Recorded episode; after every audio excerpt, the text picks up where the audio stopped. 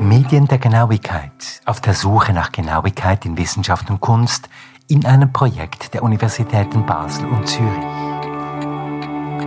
Episode 16. Gleichsam als Abschluss der Podcast-Reihe eine Auseinandersetzung mit Methoden und Praktiken der Geschichtsschreibung mit einem blinden Historiker und einem schönen Wort, den Amanuensis.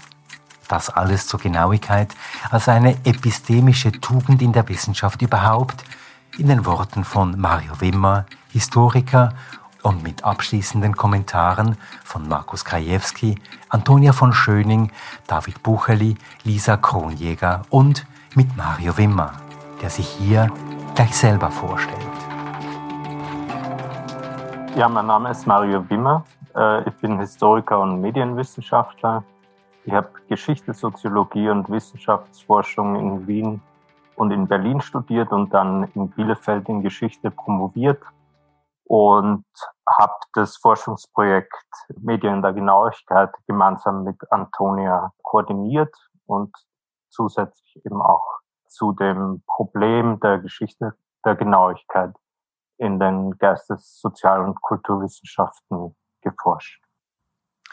Und was hat denn dich zu diesem Thema Genauigkeit geführt? Also ähm, zunächst schlichtweg die Ausschreibung der Stelle äh, ganz pragmatisch. Das hat sie aber insofern ähm, gut mit dem getroffen, was ich zu dem Zeitpunkt gemacht habe und ähm, was mich grundsätzlich interessiert habe. Also als Historiker bin ich spezialisiert auf ähm, Wissenschaftsgeschichte und da wiederum eben auf die Geschichte der Geistes- oder der Humanwissenschaften.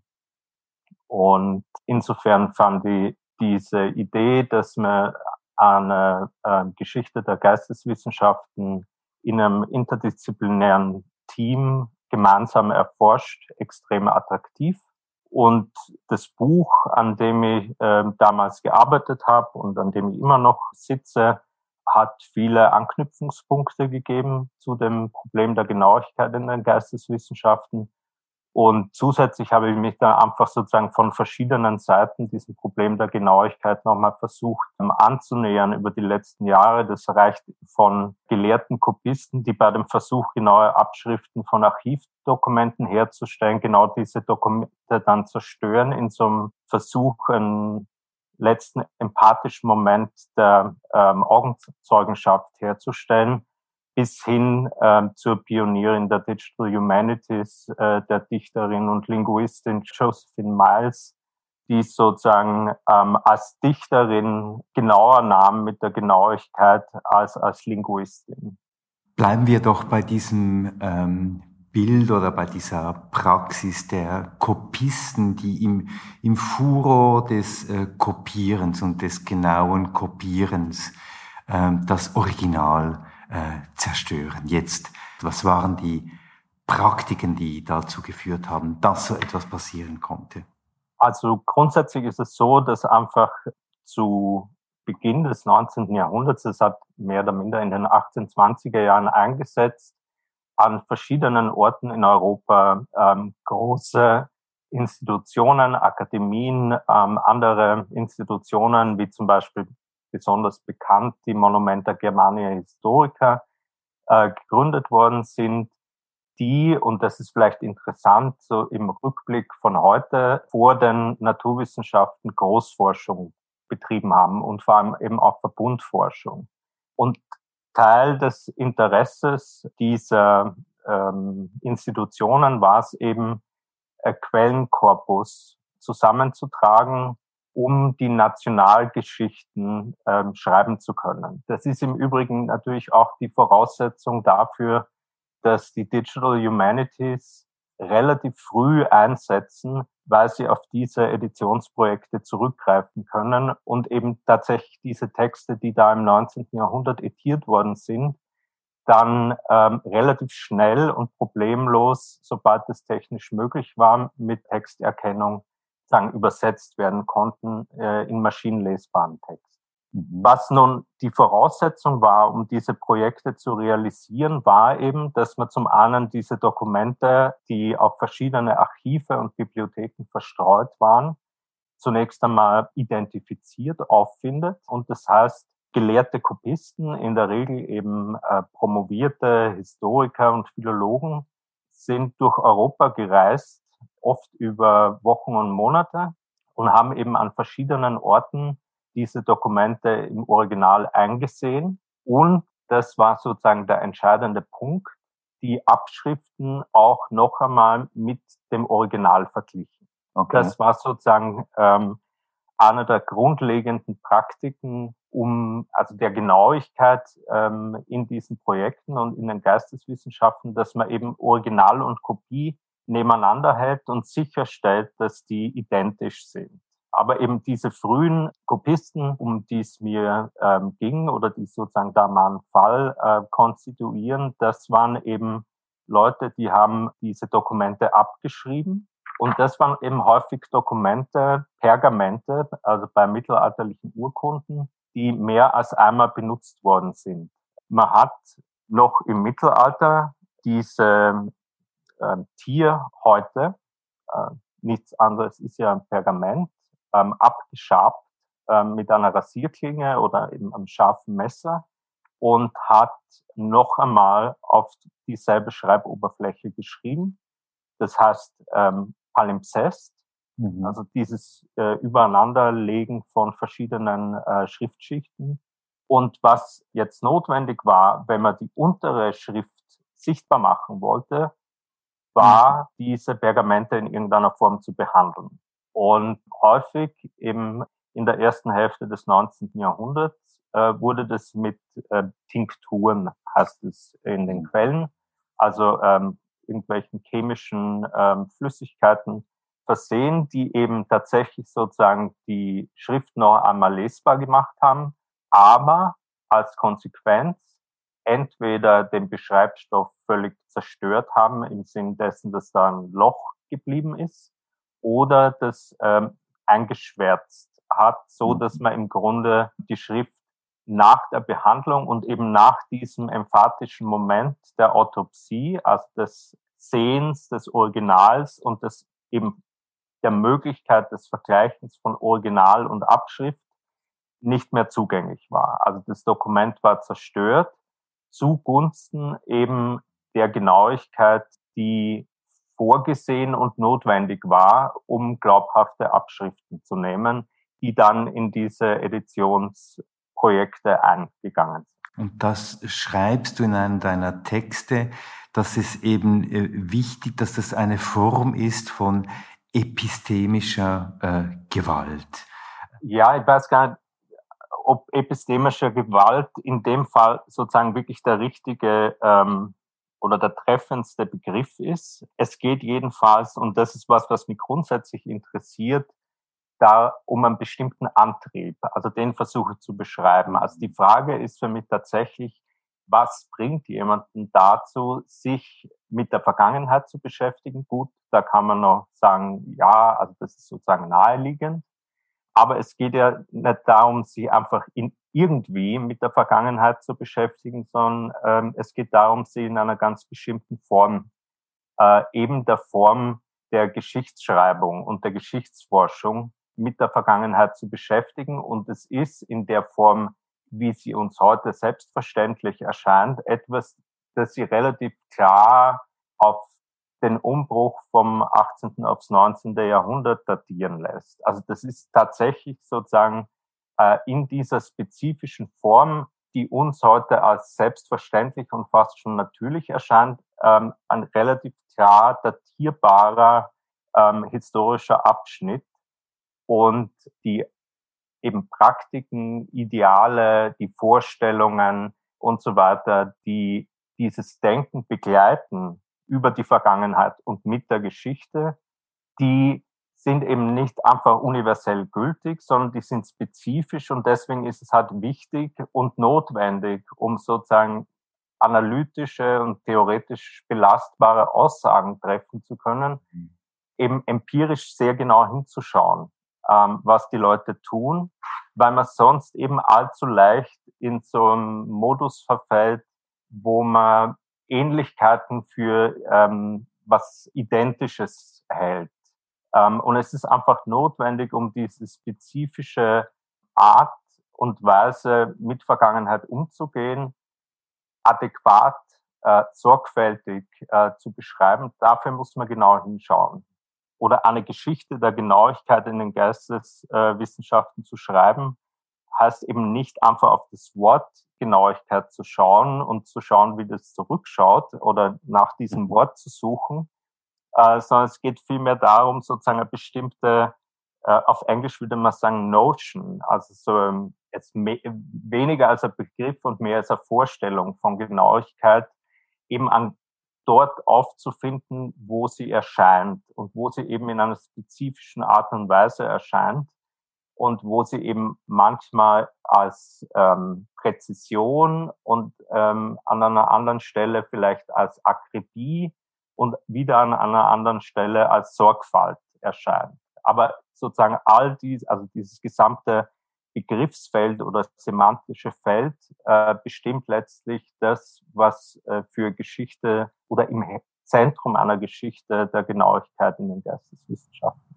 steht. Und da gibt es ja einen zweiten Bereich, den du ähm, besonders auch äh, bearbeitest, und das ist sozusagen der Bereich der geteilten Genauigkeit, also der, der Bereich von ähm, Wissenschaftlern, die eben ähm, auf Hilfskräfte angewiesen sind, die sich eben auch auf die Hilfskräfte äh, verlassen müssen weil sie den eigenen Sinnesapparat und die eigene, den eigenen Zugriff auf Wissen ähm, erweitern. Was lernen und was sehen wir daraus?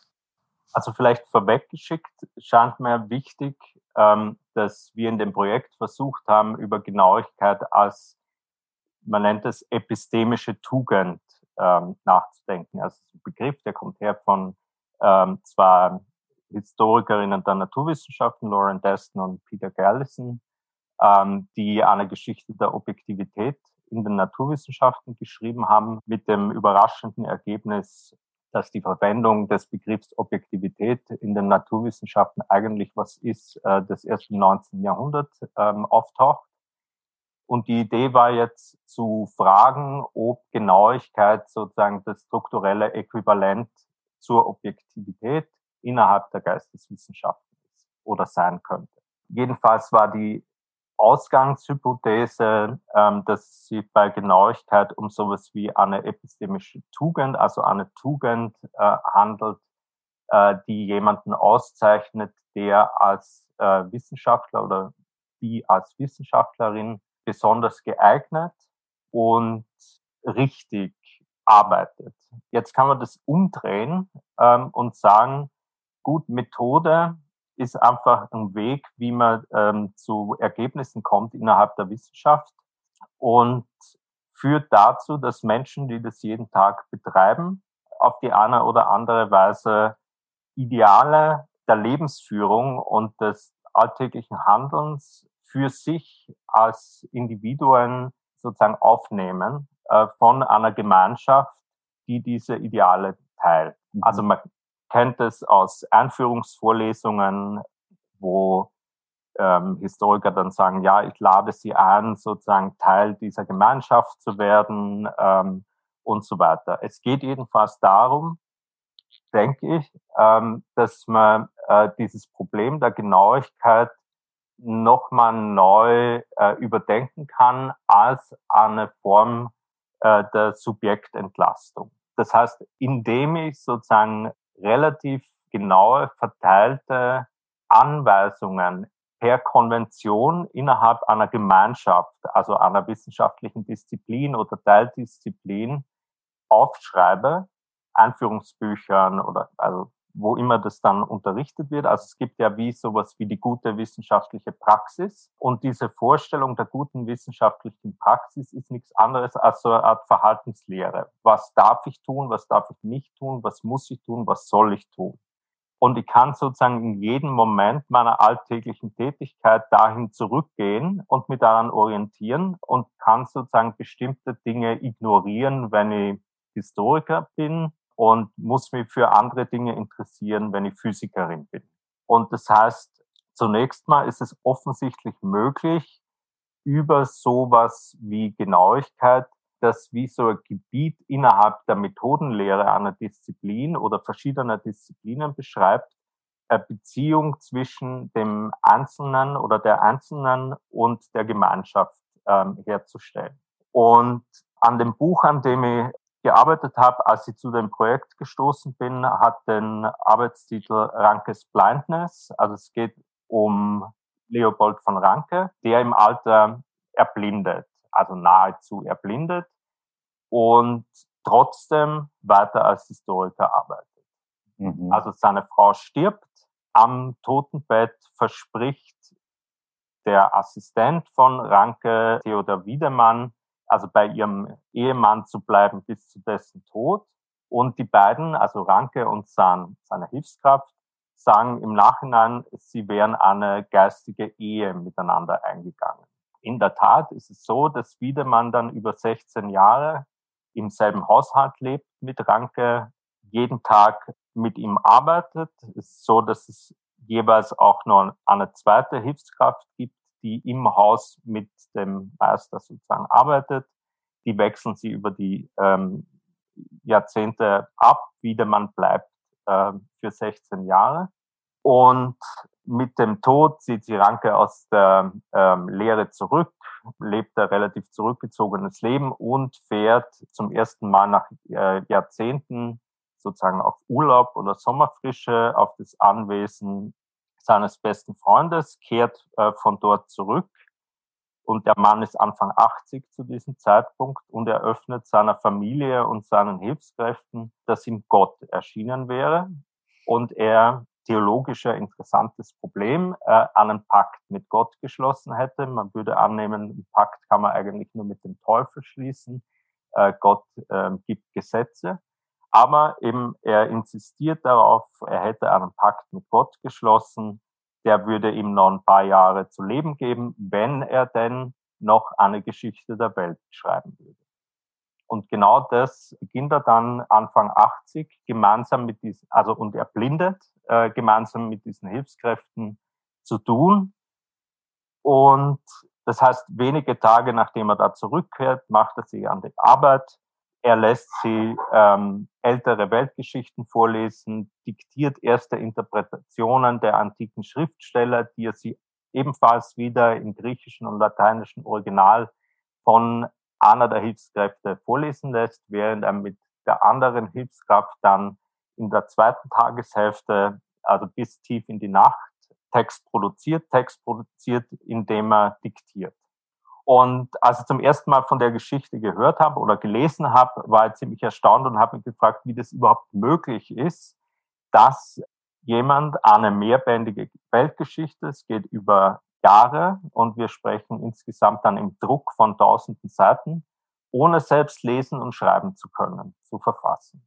Und das hat also einerseits natürlich ungefähr allen äh, meinen Vorstellungen äh, widersprochen, die mir von der Arbeit eines Historikers im 19. Jahrhundert gemacht hatte.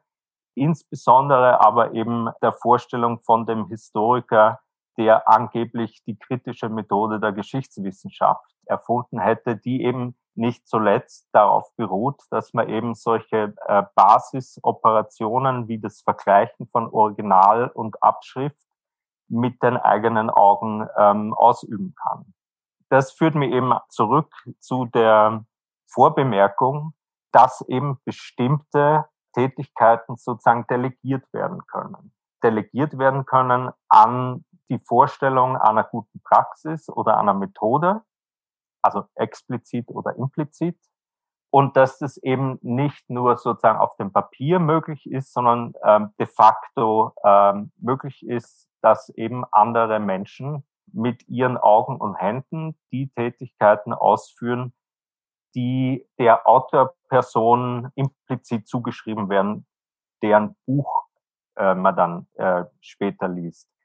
es hat sich dann eben herausgestellt im Archiv, also zum einen, dass das natürlich alles gar nicht so einfach oder der Alltag dieser Zusammenarbeit gar nicht so einfach zu rekonstruieren ist. Zum anderen ist aber sehr klar geworden, dass Ranke diese Form von Hilfstätigkeit auch schon äh, in Anspruch genommen hat und delegiert hat, bevor er überhaupt in die Not kam, aufgrund seiner Erblindung tatsächlich mit den Augen und Händen anderer arbeiten zu müssen.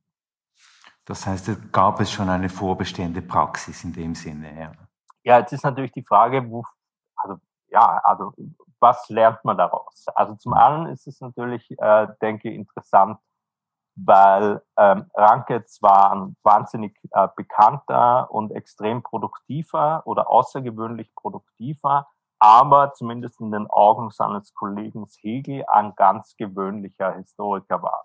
Das heißt, er ist zwar prominent, zugleich macht er aber eigentlich genau das, was viele Historiker im 19. Jahrhundert auch machen und ist insofern sozusagen eine sehr gute Figur, um zu verstehen, was, und so wird es ja manchmal genannt, das Jahrhundert der Geschichte, also das 19. Jahrhundert als das Jahrhundert der Geschichte, was sozusagen da einer der Vertreter dieser neuen Form, die Welt als historisch, als geworden und so weiter wahrzunehmen, wie der denkt, wie der fühlt, wie der arbeitet und wie eben diese Arbeit, und das führt sozusagen zum nächsten Punkt, wie diese Arbeit eben unterteilt werden kann.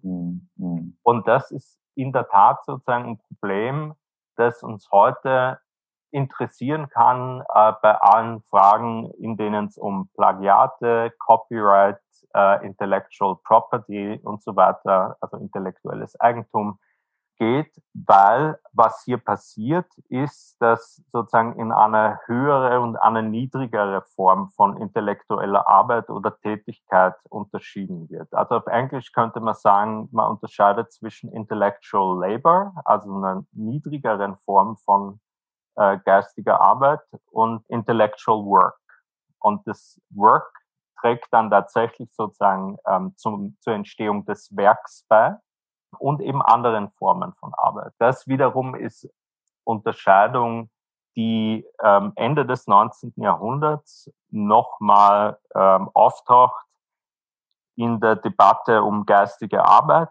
Es beginnt Ende des 19. Jahrhunderts, wird wirklich schlagend mit dem Ersten Weltkrieg ähm, und der folgenden Rezession als äh, bestimmte Form von sogenannten äh, Rentenintellektuellentum, also eben Gelehrten, Professoren und so weiter, die ihre Karrieren deshalb äh, haben konnten, weil sie äh, genug Geld von zu Hause mitbekamen mhm. und wo sozusagen akademische Karriere oder bestimmte Karriereformen in diesem Bereich der intellektuellen Arbeit ähm, gar nicht vorgesehen waren, indem man sozusagen Geld durch diese Form von Arbeit verdienen. Mhm. Und als das durch die Inflation notwendig wird, wird diese Debatte nochmal neu unter anderem von der Schweiz aus ähm, diskutiert.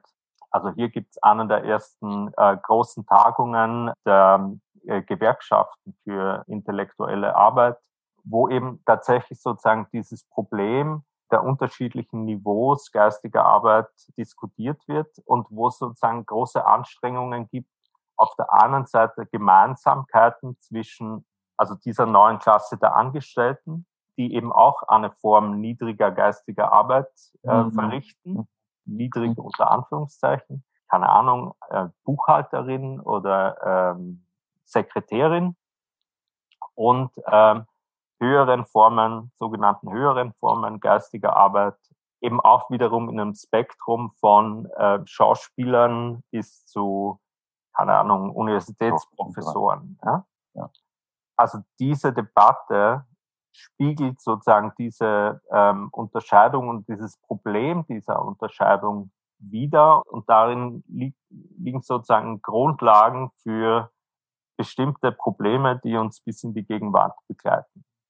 Also eben von Urheberrecht bis der Frage nach Plagiat, Ghostwriting und so weiter. Überall da spielt diese äh, Unterscheidung und diese Frage dessen, was sozusagen eine Form von Arbeit ist, ähm, die in das Werk ähm, eingeht und, und das Werk sozusagen ähm, konstituiert und welche nicht.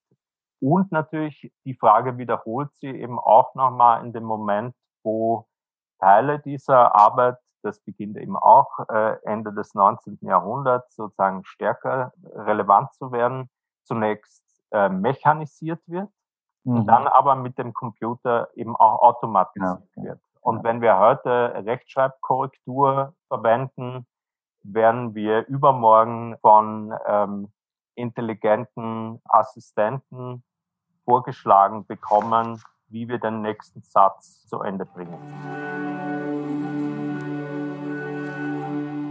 Ja, und das führt mich gleich zu den äh, anderen Projekten und gleich zu Antonia von Schöning, inwiefern dass sie eben hier in dem, was Mario Wimmer gesagt hat, eben auch ihr eigenes Projekt wiedererkennt. Ja, äh, die, die Frage der, der Delegierung und der verteilten ja, Agenturen äh, in der, eben auch für die geisteswissenschaftliche Arbeit birgt, glaube ich, also auch, auch Chancen, Potenzial, denn man sagt, äh, es arbeiten eben mehrere Personen oder auch, ähm, auch eine, eine künstliche Intelligenz mit an äh, bestimmten Aufgaben, kann das natürlich der, der Genauigkeit auch zuträglich sein und, und ähm, kann auch äh, in so großen Projekten wie der Enzyklopädie von Diderot und d'Alembert ähm, feststellen, dass, dass, die, also dass immer wieder betont wird, wie wichtig und eben wie produktiv und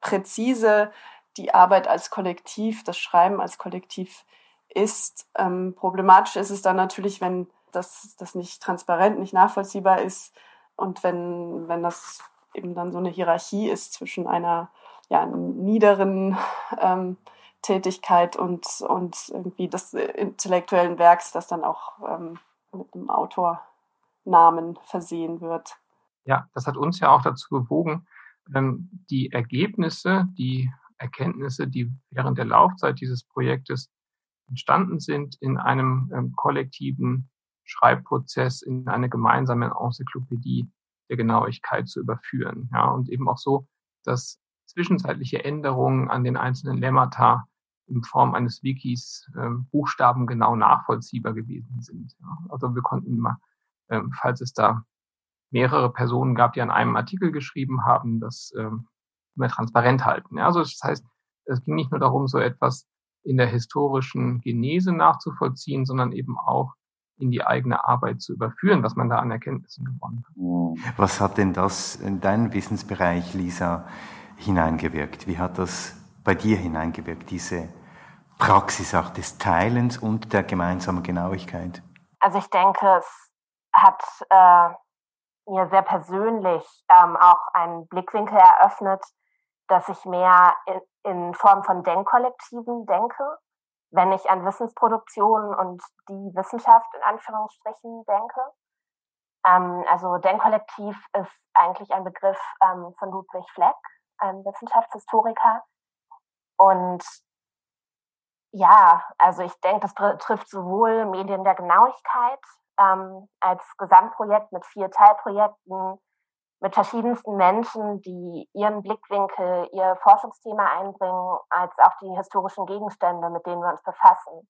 Und wenn ich heute zum Beispiel ein Lehrbuch in der Hand habe, das ein Autor trägt und das vielleicht dann noch einen Dank gegenüber dem Finanzministerium ausspricht oder gegenüber eines oder zwei Geometern, ähm, die geholfen haben, dann muss ich eigentlich immer mitdenken, wie viele Personen ähm, bei mhm. Vermessungsarbeiten beteiligt sind, die dort nicht genannt werden. Oder was Forsthochschulen bedeutet. Also die ersten Forsthochschulen waren privat geführt und die Schüler wurden in den Privathäusern unterrichtet. Ähm, und da war viel Arbeit, ähm, die dann zum Beispiel auch von den Hausfrauen geleistet wurden und von dem Dienstpersonal. Und natürlich geht das alles nicht in die Lehrbücher mit ein oder in die Forstgeschichtsschreibung. aber es sind die Kontexte der Wissensproduktion, ähm, die eigentlich zentral sind. Also ähm, Mario Wimmer hat ja auch den Begriff der Epistemic Surroundings äh, sehr geprägt. Ähm, ja, vielleicht ist das ein Anschlusspunkt, an den wir alle anknüpfen können. Im Bereich deines Forschungsgegenstandes, David Bucheli, da spielt ja das kollektive, das frühe kollektive Zusammenarbeiten spielt ja auch da eine ganz große Rolle. Das ist ja gewissermaßen wie eine Art Bühne der kollektiven Bild- und des, der, der, der Erfahrungsproduktion, was du untersuchst. Ja, also ich, ich kann mich sonst auch doch noch kurz als Hilfsassistent äußern, weil das natürlich Parallelen aufweist dann auch zum kollektiven Arbeiten, wie es jetzt Mario beschrieben hat, bei Ranke oder eben auch bei äh, Lamoshi Clark und dem Filmemachen. Zum Beispiel jetzt gerade dieses Wiki, wenn wir das befüllen, äh, ist die epistemische Umgebung manchmal auch sehr widerständig. Das heißt, es gab äh, zum Beispiel Schwierigkeiten für unsere Kolleginnen und Kollegen in Zürich, darauf zuzugreifen, weil das äh, irgendwie in einer Basler Umgebung äh, zunächst mal lief, ähm, so dass ich dann die Aufgabe übernommen habe, äh, für die Leute in Zürich die, äh, das, das Wiki zu befüllen und ihre Texte, die dann in einem Word-Dokument in der Regel kamen, äh, in dieses Wiki-Format zu übertragen. Quasi da, da sind immer auch quasi unsichtbare Hände am Werk, wie das äh, bei Laoshi Clark natürlich auch der Fall ist, denn immer wenn er selbst vor der Kamera sichtbar ist, wissen wir, dass er selbst den Kinematographen nicht bedient hat. Ähm, und über diese Operateure weiß man sehr wenig. Es gibt einige wenige Prominente, die äh, auch viele Briefe geschrieben haben. Und von Laoshi Clarks Operateur, der heißt Constant Schichel, haben wir genau einen Brief aus Basel, der eben seiner Mutter schreibt, sie seien jetzt schon seit drei Tagen in Basel und müssten am gleichen Tag noch nach Schaffhausen und das Wetter werde nicht besser. Sie brauchen Licht, äh, um überhaupt drehen zu können, natürliches Sonnenlicht und es regnet schon seit drei Tagen. Und weil wir diesen Brief haben, weil wir wissen, dass sie am selben Tag noch abgereist sind, wissen wir auch, dass der Film eben doch noch an diesem regnerischen Montag, dem äh, 26. September 1896 entstanden sein Ein Lob muss. der unsichtbaren Agenten. Jetzt stelle ich noch die Schlussfrage, Markus Krajewski. Inwiefern steckt denn in diesem, in dieser epistemischen Genauigkeit, über die wir ja jetzt die ganze Zeit reden, über diesen Zugang zu Wissen und die Verarbeitung auch von Wissen, so etwas wie Anerkennung und Wertschätzung? Naja, das ist eine schwierige Frage. Also Anerkennung durch wen, Wertschätzung wovon. Ähm, vielleicht muss man es doch noch mal ein bisschen größer fassen und sagen, dass ähm, die Feststellung, dass etwas genau erfolgt ist, immer auch ein Sprechakt oder eine Definition, eine Setzung ist, die mit einem Machtgestus einhergeht, ja, die von, in dem Falle eben auch von Institutionen ähm, gesetzt wird und festgesetzt wird. Und das ist auch nochmal interessant. Da spielt eben die Entwicklung im 19. Jahrhundert eine, ähm, eine große Rolle zu sehen, wie sich die sich allmählich ausdifferenzierende, man könnte sagen kristallisierende Vorstellung von Genauigkeit, wie die sich in Institutionen übersetzt. Ja, also beispielsweise eben äh, an dem Meta an dem metrischen System kann man das gut sehen, wie das eben als eine Idee aufkommt im Zuge der Französischen Revolution dann entwickelt wird und dann ein Dreivierteljahrhundert braucht, bis es dann 1875 in der Meta-Konvention endet. Und dann steht so etwas wie eine Institution da. Ja, also ein internationales Büro für Maße und Gewichte, wo sich ein Großteil der Staaten dieser Zeit dann verpflichten, mit diesem System zu arbeiten. Das ist dann eine Setzung, ja, und äh, eine Setzung, die, man könnte sagen, in gewisser Weise kontingent, also ähm, es könnte auch genauso gut eine andere äh, Größe oder eine andere Bestimmung sein, äh, das Längenmaß eben auf einen Meter festsetzt. Und damit eine Vorstellung von Genauigkeit auf Ewigkeit stellt, sie zugleich aber äh, als unantastbar darstellt. Ja, und diese Unantastbarkeit muss auch irgendwie durchgehalten werden. Dafür steht dann auch diese Institution ein. Ja, und das ähm, führt dann eben zu so etwas wie Anerkennung. Ja, wenn ähm, eben viele Staaten zu diesem Zeitpunkt dem Ganzen beipflichten, heißt das noch lange nicht alle Staaten. Ja, also man kann es dann eben an solchen Ableitungen aus dem Meta sehen, wie beispielsweise Papierformate, wo die USA und Teile Nordamerikas und noch einzelne andere Staaten eben nicht auf dieses metrische System setzen. Ja, mit Inch arbeiten und so weiter. Also die schwierige Frage nach der Anerkennung ist eine, die ähm, ideal gedacht so etwas wie eine vollständige ist, aber in der Praxis dann so etwas wie eine, naja, schlechte Unendlichkeit ist. Das ähm, führt dann eben doch nicht ganz zu der Umsetzung dieser Hirnvorstellung. Und genauso kann man sagen, dass Genauigkeit eine Art von schlechter Unendlichkeit ist. Es ist nicht ins Unendliche zu steigern, dass man sagt, wir wollen diesen Messwert noch genauer haben. Wir wollen nochmal mit einem größeren Apparat, man denke an CERN, mit einem noch äh, energiereicheren ähm, System, die innere Struktur der zum, Zeit, zum jetzigen Zeitpunkt feinsten Partikel der Materie auflösen. Ja, das ist natürlich auch eine Vorstellung von Genauigkeit, die äh, möglicherweise immer weitergetrieben werden kann, aber vielleicht dann auch irgendwann an Grenzen stößt. Sei es physikalische Grenzen, aber sei es eben auch ähm, Grenzen der Vorstellung.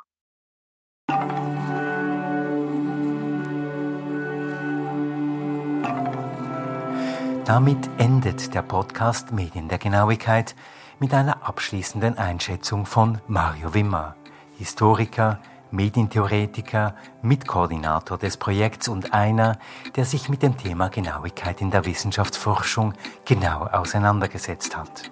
Und mit abschließenden Kommentaren von Markus Krajewski, Antonia von Schöning, David Bucheli, Lisa Kronjäger. Danke fürs Zuhören, sagt Christoph Keller.